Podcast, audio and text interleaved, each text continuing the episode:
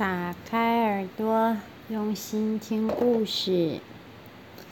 各位大朋友，各位小朋友，大家晚安。我是小慧妈妈，又到了小慧妈妈要来跟大家说故事的时间。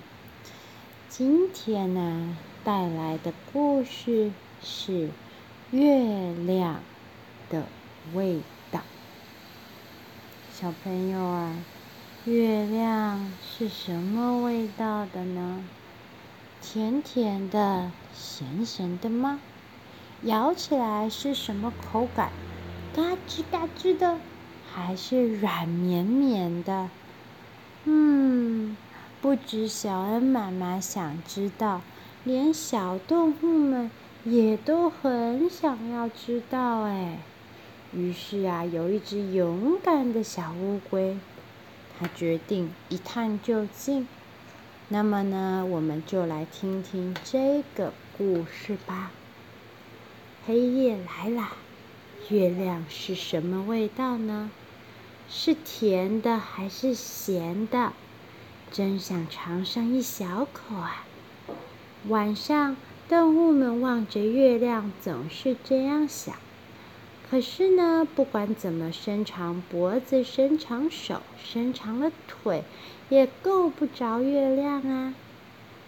有一天，一只小海龟下定了决心，它要一步一步爬到最高的山上，看看能不能摸一摸月亮。小海龟爬到了山顶。月亮近多了，可是小海龟举起了身体，还是够不着。于是海龟叫来了大象：“大象，你到我背上来吧，说不定我们两个一起合作，能够摸得上月亮呢。”月亮想：“咦，这是在和我玩游戏吧？”大象的鼻子长长的往上一伸，月亮也轻轻的往上一跳，大象还是够不着，叫来了长颈鹿。长颈鹿，你跳到我背上，大象这么说，说不定我们一下子就能够摸着啦。月亮一看到长颈鹿，又轻轻的往上一跳。长颈鹿站在大象的背上，使劲地伸长了脖子，还是够不着。长颈鹿就找来了斑马。斑马，你跳到我的背上，那就会更近一点了。月亮觉得好好玩，于是又轻轻往上一跳。现在呀，地上已经有四个人啦。最高的山，山上面有一只小乌龟，小乌龟嘿呦嘿呦的顶着大象，大象的上面有站着一只长脖子的长颈鹿，长颈鹿的脖子上面又架着一只斑马，斑马叫来了狮子，狮子，你跳到我背上，说不定我们就可以摸得到月亮了。月亮一看到连狮子都来了，又轻轻地往上一跳。动物们还是够不着月亮，就叫来了狐狸。狐狸，狐狸，你跳到我背上，肯定能成功。狮子说。是月亮一看到狐狸，又轻轻地跳高了一点儿。每只小动物总觉得眼看就快要摸到了。可是月亮总是要往上一点儿，再一点儿，然后小动物们只能干瞪着眼，够不着。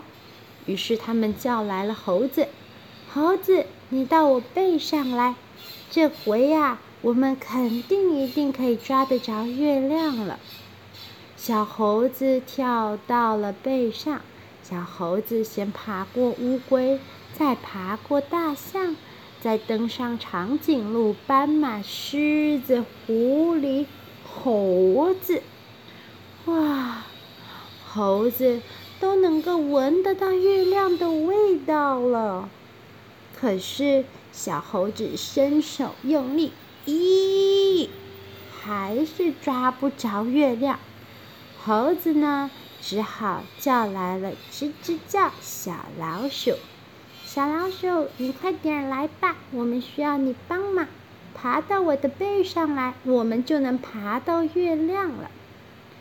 月亮看着小老鼠，心想：这个小不点肯定捉不到我的。而且啊，月亮已经玩累了。老鼠先爬上海龟，然后爬上大象，再爬上长颈鹿的长脖子。斑马有条纹的身体，抓着狮子的羽毛，呃，不是，抓着狮子的鬃毛。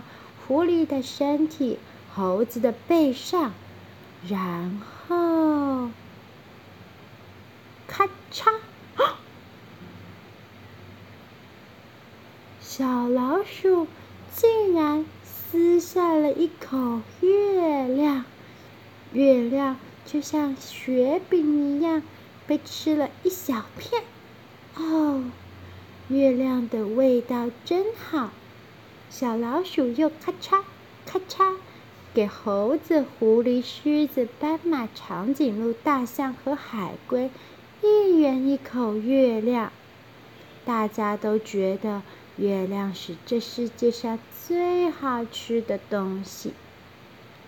这天夜里，大家。都挤在一起睡着了。